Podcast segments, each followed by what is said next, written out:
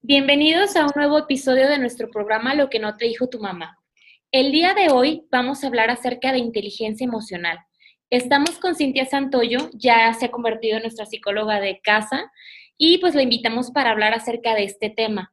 Tenemos que entender que para bien o para mal, toda la vida nos la vamos a pasar conviviendo con otras personas, ya sean relaciones laborales, de familia o de pareja. Y las emociones están diseñadas en realidad para guiarnos, no para dañarnos. Pero cuando nosotros no somos conscientes de cómo podemos identificarlas para reaccionar de la mejor manera, pues las cosas se salen de control. Hay que tener en cuenta que el cerebro funciona con dos hemisferios que son totalmente distintos. Uno de ellos es el hemisferio racional, que en realidad se encarga de analizar las situaciones, y el otro es el emocional a veces nos dejamos llevar más por uno que por otro y es cuando empezamos a presentar algún tipo de problemas. Hay una persona que se llama Jürgen Klarik, que él es un especialista en marketing, en temas de ventas, y estaba comentando que en realidad hasta la fecha no entendemos realmente por qué hacemos las cosas. En realidad muchas veces las hacemos en automático o son cuestiones subconscientes de las cuales nosotros no nos damos cuenta. Entonces, parte de la inteligencia emocional es descubrir y entender un poquito mejor esta parte para poder ser más felices en la vida. Bienvenida Cinti, bienvenido, bienvenido Carlos. Hola, ¿qué tal? Buenas tardes. Muchísimas gracias por la invitación nuevamente. Yo muy contenta por estar aquí con ustedes compartiéndoles este tema tan importante que es de nuestra vida cotidiana, pero realmente no sabemos cómo el trasfondo o de qué se trata realmente. Entonces voy a iniciar con lo que es una emoción, tal cual, que es una expresión psicofisiológica, es decir, nos involucra la parte de nuestra mente, nuestros pensamientos y nuestro cuerpo. Eh, a veces nos enojamos y no sé si han sentido esa ira tan fuerte que hasta temblamos, nos sentimos fríos eh, o en tristeza o enojo, sudamos, etc. Esas son las reacciones que eh, presenta nuestro cuerpo es un impulso que moviliza a la acción, es decir, primero está la emoción y después voy a actuar en base a ella. La emoción y el estado de ánimo son diferentes. Vamos aclarando como esta parte porque difiere en cuanto a la duración. Por ejemplo, el día de hoy rumbo al trabajo me encontré con una amiga, la saludé, me sentí contenta, pero inmediatamente después volví a pensar en mis pendientes del trabajo y esa felicidad ya cambió, ya no siguió como por todo el tiempo, solo fue inmediata o en ese momento. Un ejemplo del estado de ánimo es que obtuve un trabajo. Hoy me hablaron para decirme que fui seleccionada y me sentí feliz también, pero ahora resulta que en todo mi día, por más situaciones que pasaban, mi felicidad seguía ahí. Ese es un estado de ánimo que yo tuve en todo mi día. Y entonces lo que pasa, este, yo veo que es muy común que en realidad nuestros estados de ánimo son tan vulnerables que los estamos atando a cosas que pasan en nuestra vida. O sea, Qué, padre que te pasen cosas buenas y que tengas como esa emoción dentro de ti, pero también qué peligroso, porque en ocasiones te pasa algo malo en la mañana y por más que intentas dejarlo de lado tu cabeza y tu mente sigue y sigue y sigue ahí. Entonces, yo entiendo que hay algo muy importante, este, Aristóteles comentaba que cualquier persona en realidad se puede enojar, pero en realidad para enojarte te tienes que enojar con la persona correcta, en el momento correcto y por el motivo correcto y de la manera correcta. Entonces, toda esta parte de, las cuestiones que vamos viviendo día y día, muchas veces nos descarrilan y ya en realidad estás viviendo en automático, ¿no? No te estás cuestionando este, hasta dónde dejo yo que las emociones me controlen. Sí, es por eso la importancia de este tema. Las emociones vienen o tienen un proceso. Primero inicia con mis cinco sentidos yo voy a, recibir ese estímulo que se me presenta por medio de mi vista, de mi tacto, de mi olfato, de mi oído, de mi gusto, y el cerebro es el que va a procesar esa información, recibe la información y piensa qué es lo que va a hacer. Se manda esa reacción al cuerpo y ahora sí actúo. Ese es el proceso de la emoción. Por ejemplo, si me van a atropellar, entonces eh, veo o visualmente veo el coche, por ejemplo, que viene hacia mí inmediatamente el cerebro procesa la información y dice tienes que correr porque te van a atropellar o incluso nuestro cuerpo no reacciona y se queda eh, paralizado en automático eh, porque es una reacción que tiene nuestro cuerpo. Entonces, este sería el proceso de, cómo es la emoción. La, inteligencia emocional, ahora hablando sobre, sobre este tema en específico, es un conjunto de habilidades que nos permite manejar los impulsos emocionales comprender a otros y gestionar nuestras propias relaciones. Aquí no es de que eh, es que me vio feo, entonces yo le grité o es que eh, yo tenía que hacerlo, o sea, me voy más por la parte emocional, como lo dices en un momento, Pau, al inicio. Aquí vamos a, lograr un equilibrio, voy a pensar y voy a reaccionar. Esto nos va a ayudar a equilibrar nuestras emociones. Nos va a ayudar la inteligencia emocional a automotivarnos.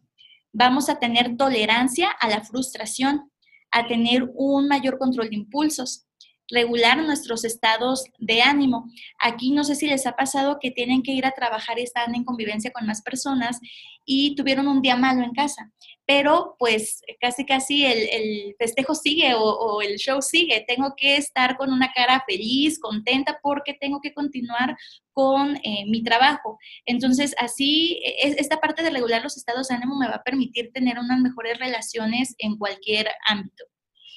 Aquí también es muy importante saber que para tener una buena inteligencia emocional es tener una buena empatía con los demás. Es decir, ponerme en los zapatos de la otra persona, comprender la situación y la emoción que están sintiendo los demás. Para esto debemos de prestar atención a la comunicación no verbal, porque te pueden decir que están bien, pero su cara, su cuerpo te dice que no es así. Cintia, yo tengo una, una pequeña duda. ¿Por qué, está, ¿por qué nos es tan difícil manejar las emociones y los sentimientos? Porque lo hacemos de manera más em, intuitiva, más, eh, como pues, eh, voy a llamar la palabra así, más animal. Es decir, es una reacción que, nos sale y que, y que luego, luego reaccionamos ante esa situación o eso que nos molesta de una manera más primitiva. Entonces, eh, lo que les menciono, tenemos que, nosotros tenemos o somos el ser que podemos pensar, que tenemos la parte cognitiva y que nos va a permitir precisamente lograr esta inteligencia emocional. Y es la parte de evolucionar, ¿no? Porque si nosotros pensamos en nuestros ancestros, o sea, no sé, que vivían etapas de épocas de guerra y demás, en realidad tú tenías que pasaba algo y tú tenías que correr, huir, o sea, eran acciones rápidas. Y ahora nosotros ya nuestra vida ya no es como que esté en peligro día a día. Ahí más bien tienes que primero detenerte, analizar la situación y decir, bueno, no es una situación de peligro, entonces no tengo por qué actuar de primera, con el primer impulso que tenga.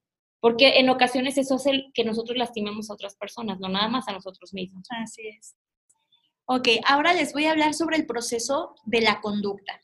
Al igual que la emoción es, importante y el pensamiento, la conducta lleva un proceso. Aquí en este caso, primero es el estímulo o la situación que se presenta. Cualquier cosa, todo lo que se les ocurra. Que eh, tuve un problema con mi pareja, algo en el trabajo, este, en el coche manejando, problemas económicos, lo que se les ocurra. Ese es mi estímulo o mi situación. Después viene el pensamiento de esa situación. Yo voy, yo qué es lo que estoy pensando sobre esa situación. Tercero es la emoción. Esta emoción se deriva del pensamiento, no de la situación. Normalmente nosotros decimos, es que em, me enojé porque esta persona llegó tarde. No, o sea, tú te enojaste porque tú pensaste algo sobre esa persona que llegó tarde. Entonces, por eso yo me enojo. Primero va entonces el estímulo, luego el pensamiento, después la emoción y por último es la conducta. La conducta va a ir basada de acuerdo a mi emoción que tuve, de acuerdo a mi pensamiento que tuve, de acuerdo a mi conducta. No sé si queda clara aquí esta parte, está medio sí, pero... Digo, a ver, a ver si lo caché bien supongamos que este, yo quedé con una persona a verla a tal hora, la persona llegó tarde, entonces la situación sí fue que la persona llegó tarde, pero el problema es lo que yo me voy a empezar a decir en cuanto yo me doy cuenta que llegó tarde, que digo, no, pues no me está tomando en serio, viene una reunión de negocios, no le importa, y ya entonces se hace un bucle, pero claro, quien lo alimenta soy yo. Bien me pude haber puesto a pensar, quizá encontró mucho tráfico, este, quizá se le hizo tarde en la otra reunión, pero yo soy quien decide al final de cuenta qué emoción voy a alimentar, qué pensamiento voy a tener, ¿verdad? Con ese ejemplo que acaba de poner Pau, vamos a aterrizarlo un poquito. ¿Qué pasa si esa persona que llegó tarde y yo pensé eso de que es que no me toma en cuenta, no está haciendo bien su trabajo, no es profesional, etcétera, etcétera? ¿Cuál va a ser mi pensamiento? voy a estar molesta a lo mejor o voy a estar enojada tal cual eh, o cualquier otra emoción relacionada con esto. Y pues obviamente mis acciones van a ser diferentes. No sé cómo la voy a tratar cuando ya llegue, porque, o sea, yo voy a estar enojada y voy a decir, oye, ¿cómo es posible? Le voy a reclamar, no la voy a dejar pasar, etcétera, etcétera.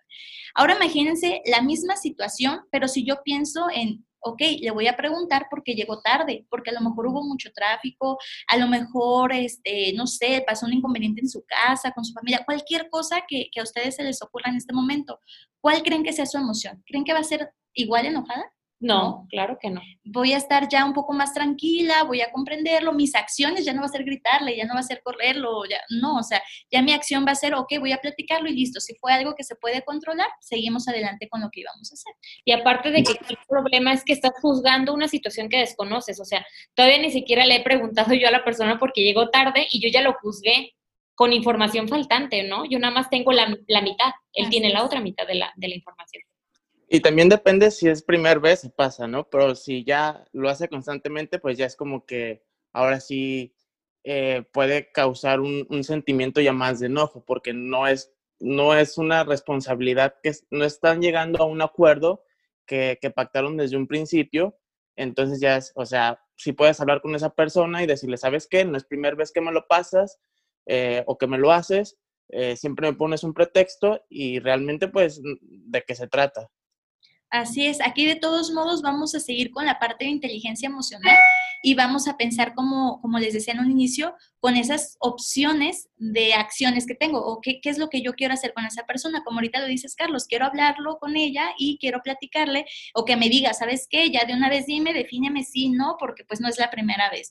Pero regreso a lo anterior que habíamos dicho, no voy a llegar y voy a estar gritándole, oye, ¿qué te pasa? No es la primera vez que haces esto. Entonces, de todos modos, seguimos manejando nuestras emociones con nuestros pensamientos en nuestra forma de, de hay factores que nosotros podemos controlar y es la respuesta que tenemos hacia las situaciones que pasan. Hay factores que no podemos controlar, como lo que dice Carlos, oye, pues si es algo repetitivo y demás, pero el, la idea aquí de, de, mejorar en el tema de nuestra inteligencia emocional es saber que esas situaciones nos van a seguir pasando. Toda la vida va a haber gente impuntual, gente que te quede mal, gente que te mienta, gente que sea mala para los negocios, etcétera. Pero lo único que puede cambiar es tu reacción ante esas situaciones que no te echen a perder el día una cuestión externa, ¿no? Así es. De hecho, este tema de inteligencia emocional, como yo les decía en un inicio, se aplica en cualquier ámbito y en toda nuestra vida. Entonces, una vez identificando cómo es el proceso, cómo es que la puedo controlar, eh, cuáles son mis pensamientos, cómo los identifico y demás, entonces esto se puede aplicar, aplicar por siempre. No es como, como menciona, esta situación ya listo, ya la solucioné y ya no va a volver a pasar. Claro que no, van a pasar mil cosas y no solo eso, o sea, esto nos va a servir para aplicarlo en cualquier tipo de, de situaciones que nos pasen. Excelente. Ahora vamos a hablar de las emociones. Emociones en sí hay seis básicas. Aquí me gustaría también eh, recalcar que no hay emociones positivas o emociones negativas, porque normalmente nos pasa eso, ¿no? De que es que eh, tuve una emoción negativa porque estuve triste o porque estoy enojado, o sea, no es, no es negativa. Lo negativo está en cómo me voy a permitir que me perjudique o no en mi vida. Les pongo el ejemplo hace ratito que les decía del, del, coche que me van a atropellar. Entonces yo en ese momento a lo mejor sentí miedo. Si ese miedo yo permito que me paralice, me van a atropellar. Entonces es algo negativo para mí. No fue la emoción, fue lo que provocó esa emoción, que me van a atropellar porque me paralicé y, y ahí quedé, ¿no? Y si yo uso ese miedo para correr, o si uso ese miedo para saltar, de, porque no sé si han visto muchas veces se van a atropellar y hasta saltan eh, sí. arriba de los coches, porque es una reacción que tiene el cuerpo en ese momento y el cerebro lo procesa tan rápido que dice, ching, voy a saltar, este, voy a, a correr, o, o, de plano ni siquiera pensé nada, me quedé paralizado y ahí me quedé. Ese es el punto de las emociones. No, no está en que sean positivas en sí o negativas, sino lo que produce con ellas. Hay seis básicas, como les decía. Una es la felicidad, esta nos da energía y permite distinguir lo que nos agrada. Otra es la tristeza, nos ayuda a asimilar situaciones negativas y también nos permite pedir ayuda a otros. Está el miedo, que nos ayuda a anticiparnos a situaciones peligrosas. El enojo, que nos ayuda a defendernos de agresiones. La sorpresa nos da eh, mayor concentración ante cambios del ambiente. Y el asco, que nos ayuda a escapar o evitar situaciones desagradables o dañinas. De estas seis se derivan muchísimas emociones más, son la mezcla de ellas. Nos ponen el ejemplo como si fueran los colores eh, primarios, uh -huh. que de ahí entre ellos se van haciendo más y más. Lo mismo pasa con nuestras emociones. Y se trata de pensar qué es lo que te están diciendo las emociones, ¿no? O sea, muchas veces el miedo, como tú dices, si te paraliza, pues lejos de ayudarte, pues te va, va a ser un obstáculo, porque muchas situaciones de la vida están llenas de cargas emocionales de miedo, que si tú no lo afrontas, pues es algo que va a continuar. Recuerdo en una ocasión que por cuestiones de negocio me tocó ir a Londres. Entonces yo llegué al aeropuerto, este, me bajé del avión y todo.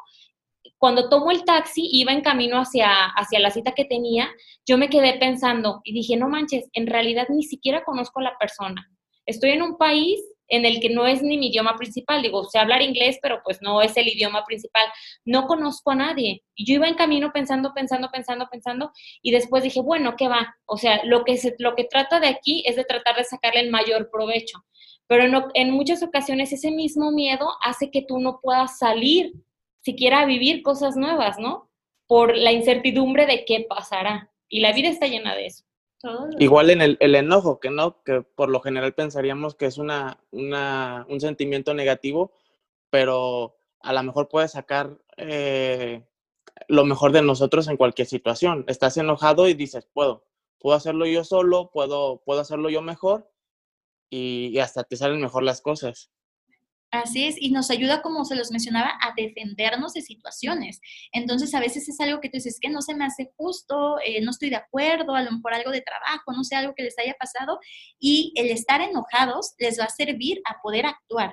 El punto aquí es cómo controlo ese enojo. Tampoco, e, e, ese es el punto de la inteligencia emocional. No me voy a ir a los extremos, no va a ser eh, un ataque de, de ira o de rabia, o sea, vamos a controlar esa emoción. ¿Cómo vamos a controlar esto, chicos? Les traigo una técnica que está súper sencilla, se llama el semáforo.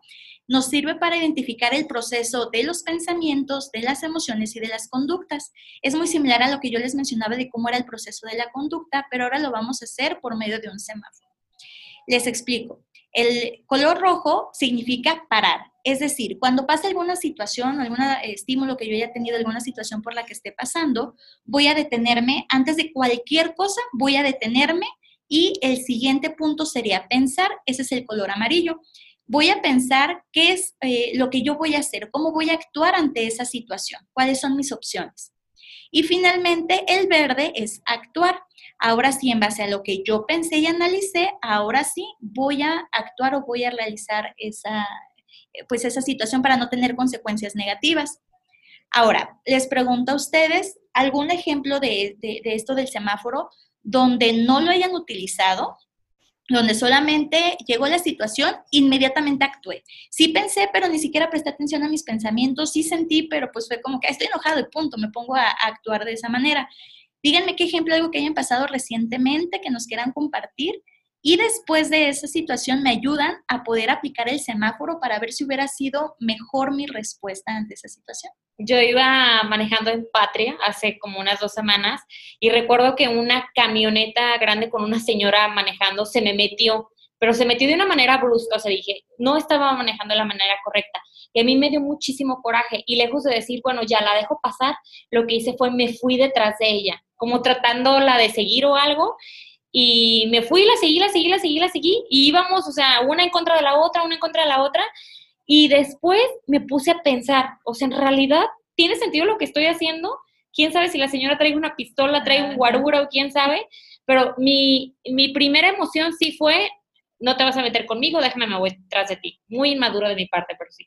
Ok, ahora, usando esta misma situación, Pau, con este semáforo, primero parar, pensar y actuar. ¿Qué hubieras hecho diferente ante esta situación? Se te metió el coche con la señora y ¿qué pasó? la dejo que se pase y continúo. Digo, no voy a ganar nada. ¿Ok? Hubieras pensado ahí sí las consecuencias. O sea, te detienes y piensas, chin, y si trae un guarura, y si trae una pistola. Y, si va al hospital, y si tiene prisa, o sea, sí. Y tú actuar, entonces sería dejarla ir. Dejarla ir, así es, no tomarlo personal. Excelente, Carlos. Ok, pues mira, a lo mejor el, el, ejemplo parece un poco tonto, pero me considero una persona, una persona bastante tranquila en, esos aspectos, en donde yo sí puedo perder la cabeza y la gente que me conoce muy bien es jugando fútbol, ¿no? Eh, me, me, acuerdo una vez, una final que estábamos eh, jugando, había muchísima gente, la estaban televisando y shalala. Pues yo en ese entonces llevaba a una, a una chica que me viera jugar, me sentía bien. Total, empieza el partido, vamos ganando en, una jugada hay un jugador del equipo contrario que me jala la playera y me la rompe, ¿no? En una, en una falta. Entonces, eh, lamentablemente no, no actué de manera correcta en ese entonces y me, fui, y me le fui a los, a los golpes. Entonces, ¿qué pasó? Pues total, a los dos nos, nos expulsaron. Ahí actué de una manera pues sin pensar. ¿Cómo hubiera actuado? Exacto, ¿cómo hubieras actuado, Carlos? Bueno, total, si ya me rompieron la playera, yo sé que lo van a, lo van a amonestar o lo van a expulsar, me hubiera tranquilizado, hubiera seguido jugando el partido y pues yo creo que eso hubiera sido más, eh, más doloroso para, para el jugador contrario que verme jugar, que a lo mejor su intención desde un principio era provocarme para que, para que me expulsaran o nos expulsaran y realmente lo logró él, ¿no? Terminé cediendo a lo que él quería y pues no terminé el partido. ¿Ok? Aquí está la importancia precisamente de pensar antes de actuar y analizar la situación. ¿sale? Entonces les dejo este semáforo para que lo puedan aplicar. Realmente no es algo que nos vayamos a tardar, está la situación y en 15, denme 15 minutos en lo que pienso cómo voy a, actuar y que, o sea, no es así. Esto es cuestión de, o sea, inmediato de verdad. Este, les aseguro que va a ser rapidísimo, pasa la situación, no actúo rápidamente, me detengo, pienso y ahora sí, ya con las opciones que yo tenga en mi cabeza que de verdad, o sea, pasan en un minuto tantos pensamientos en nuestra mente que, que ni nos damos cuenta y con esas opciones ya ahora sí voy a realizarlo mejor. Seguimos con otros puntitos muy importantes que son las habilidades que una persona con inteligencia emocional debe de tener. Son emocionales, cognitivas y de conducta. Iniciamos con las emocionales. Primero, como les decía, es identificar las emociones. Ya sé que son las seis emociones básicas, sé que hay muchas más, puedo investigarlas, puedo revisarlas y voy a identificar con cuál emoción me, conecto en ese momento. Les pongo un ejemplo. Llega un hijo tarde a, su casa y la mamá dice, estoy enojada porque llegaste tarde. Pero realmente cuando se indaga un poquito más, la emoción no es enojo, la emoción es eh, angustia, es preocupación. Realmente la mamá no está enojada, realmente la mamá está preocupada. Entonces cambia mi conducta y mis acciones si yo sé identificar cuál es mi emoción que estoy sintiendo en este momento. Entonces empezamos desde ahí, desde ahí, identifico la emoción. Después evalúo la intensidad. ¿A qué se refiere con esto? A que no puedo decir solamente estoy enojada, o estoy feliz o estoy triste. Hay una escala que podemos hacer, una más básica es del 1 al 10 tal cual. O sea, tengo mi, escala del 1 al 10 y yo digo, estoy enojada, pero del 1 al 10, ¿qué tanto? No, pues sabes que realmente no es un enojo tan grande, yo creo que es un 3. Ok, entonces mi reacción va a ser diferente con un enojo en una escala 3. A va a ser diferente a un enojo en una escala 10. Incluso, igual siendo el ejemplo del enojo, podemos dividirlo en otras emociones. Puedo estar molesta, que no es lo mismo estar enojada, estoy molesta. Puedo tener coraje, que es un poquito más elevado que la molestia. Puedo estar enojada, pero que no llega al punto de una ira, que ese sería el punto más alto de esta escala. Entonces, ese es un segundo punto, evaluar realmente qué tanto siento esa emoción. ¿Sabes, Cintia? Yo siento que un sentimiento más fuerte que el coraje o el enojo sería una decepción, ¿no? Ya cuando tú estás decepcionado de una, de una persona o de una situación, ya es muy difícilmente, porque cuando tú estás enojado se te puede bajar el, el, sentimiento y dices, bueno, ok, no pasa nada, pero ya cuando tú estás decepcionado o decepcionada, ya difícilmente puede cambiar ese sentimiento, ¿no? ¿Ok? Esa sería otra emoción. Esa, por ejemplo, sería una mezcla entre tristeza y enojo, por ejemplo. Es una decepción. Y lo mismo, Carlos, puedes tú evaluar esa decepción porque puedes decir, es que estoy decepcionado y es lo peor, pero cuando yo me pongo a evaluar realmente esa situación, me doy cuenta que esa decepción no es un 10, esa decepción es un 5. Y el mayor ejemplo es cuántas veces no te pasa que te, te peleas con alguien se gritan, se enojan, te sales súper enojada, tú dices, no vuelvo nunca más en mi vida a verte, ojalá te mueras. Y luego pasa una hora, dos horas y tú te das cuenta que en realidad no era para tanto. O sea, es por lo que dice Cintia, o sea, no identificaste la emoción correcta, no evaluaste la intensidad y lo que hiciste fue que te dejaste ir como gorda en tobogán. Y después, ¿qué va? Pues que regreses mínimo a pedir disculpas, ¿no? Bueno. Esto es lo que queremos evitar antes de, o sea, primero evalúo esto y ya después puedo actuar y sé que a lo mejor, no puede ser que lo haga todo el tiempo 100% correcto, no, pero puede que las consecuencias sean menores a las que se hubiera eh, actuado de manera de, de rápido por impulso. Esto nos va a permitir controlar y regular nuestras emociones. Hablando ahora de las habilidades cognitivas, vamos a empezar con una que es hablar con uno mismo. Aquí es, tú solito no te ha pasado que estás, si está bien lo que quiero hacer, ¿cómo, ¿cómo voy a afrontar eso? Ay, no, espérame, creo que no lo estoy haciendo correctamente. Esa parte nos ayuda bastante para poder pensar antes de actuar. Afronto la situación, me alejo, me opongo, ¿qué es lo que yo quiero hacer? ¿Qué es lo que Cintia haría? ¿Qué es lo que Carlos haría? ¿Qué es lo que Pau haría? Vamos a dividir la toma de decisiones y la solución de problemas en, en pasos. Primero voy a establecer objetivos voy a determinar qué acciones quiero hacer y anticipo las consecuencias de cada una. Por ejemplo, yo quiero pedir un aumento en mi trabajo. Entonces voy a establecer primero mis pequeños objetivos. Es que con mi jefe casi no hablo, entonces uno de mis objetivos va a ser empezar a hablarle un poquito más. Ese va a ser un objetivo eh, primordial. Después voy a decirle que quiero hablar eh, con él, quiero pedir una cita. Entonces ese sería mi segundo paso. Después, eh, esa cita puedo hacerlo por eh, vía WhatsApp, por correo, por llamada o en persona. ¿Cómo le voy a decir esto del aumento a esa persona? Tengo ya mis objetivos, voy cumpliendo de uno por uno y voy a ver cuál es la mejor opción posible. Como les decía en lo último, lo voy a hacer por WhatsApp, lo voy a hacer por correo, por llamada o en persona. No, pues yo creo que lo voy a hacer mejor en persona porque así puedo ver eh, físicamente eh, sus reacciones no verbales, voy a ver por dónde me voy, por dónde está correcto hacerlo o no. Entonces, esta me puede ayudar bastante. Este sería como el paso para hacer eh, o, llegar a esa conducta desde mis pensamientos anticipados. Después es comprender el punto de vista de los demás también, que hay normas de conducta, lo que es inaceptable por la sociedad, por donde trabajo, estudio, vivo, etcétera, y sobre todo tener una actitud positiva ante la vida. Pero aquí es tener conciencia de ser realistas sobre qué soy yo a veces nos enseñan, es que tienes que ser positivo, tú vas a poder lograr lo que tú quieras. Eh, voy a poner un ejemplo muy tonto, tú vas a ser la mejor cocinera de hamburguesas del mundo. Y mucha gente nos dice, sí, tú tienes que creértelo, pero realmente voy a ser la mejor cocinera de hamburguesas del mundo. Primero no tengo la experiencia, a lo mejor en la vida he preparado alguna hamburguesa, a lo mejor hay gente más preparada con muchísimos estudios para hacer eso. Entonces, hay que ser realistas voy a primero a empezar a hacer una hamburguesa, saber cómo se hace, voy a tratar de hacerlo lo mejor posible, voy a investigar, voy a, voy a hacer la mejor de venta de mi colonia y después voy a hacer la mejor de este, mi ciudad. Después, si me explico, o sea, es, esta parte de ser realistas y no irme tampoco a los extremos, porque si uno vive eh, pensando que voy a hacer siempre lo mejor de lo mejor y hacer lo mejor, eh, a veces no, no pasa y nos desilusiona. Sí, todo lleva un proceso. Así es. Aquí les voy a poner un, ejemplo de un edificio. Vamos a suponer que mi objetivo está en el edificio en el piso número 10, pero tengo que estar preparada para ver qué hay en el 9, qué hay en el 8, qué hay en el 7, etcétera, etcétera. Es como una serie de pasos. ¿Qué pasa si yo no llego al, piso número 10?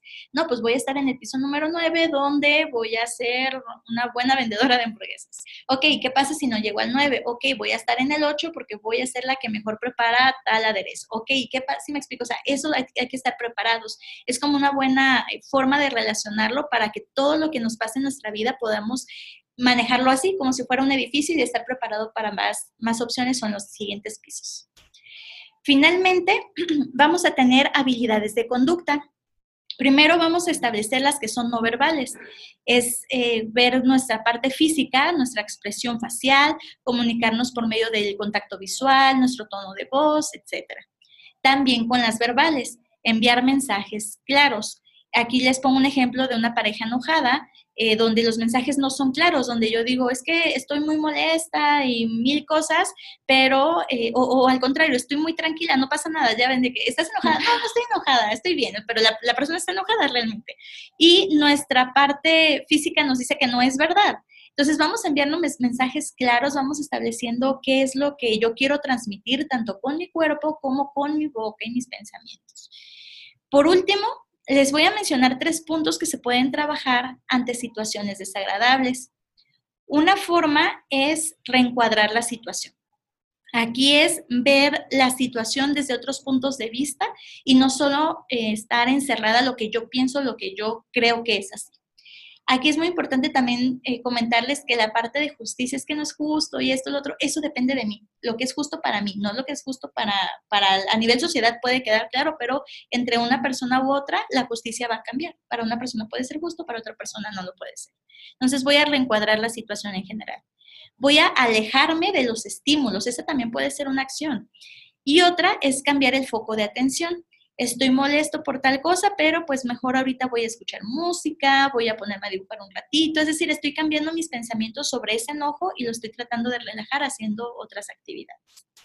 Sí, la idea no es, es no alimentar ese sentimiento que solamente te está hundiendo en lo mismo, ¿no? Tratar de distraerte para tomar una mejor decisión con el tiempo. Así es, disminuir o controlar esa emoción. Ahora que conocen más sobre la inteligencia emocional, les dejo la siguiente pregunta y con eso me despido. ¿Quién controla tu vida? ¿Tú o tus emociones? Muchísimas gracias por la invitación. Gracias, Cintia. Gracias, Cintia.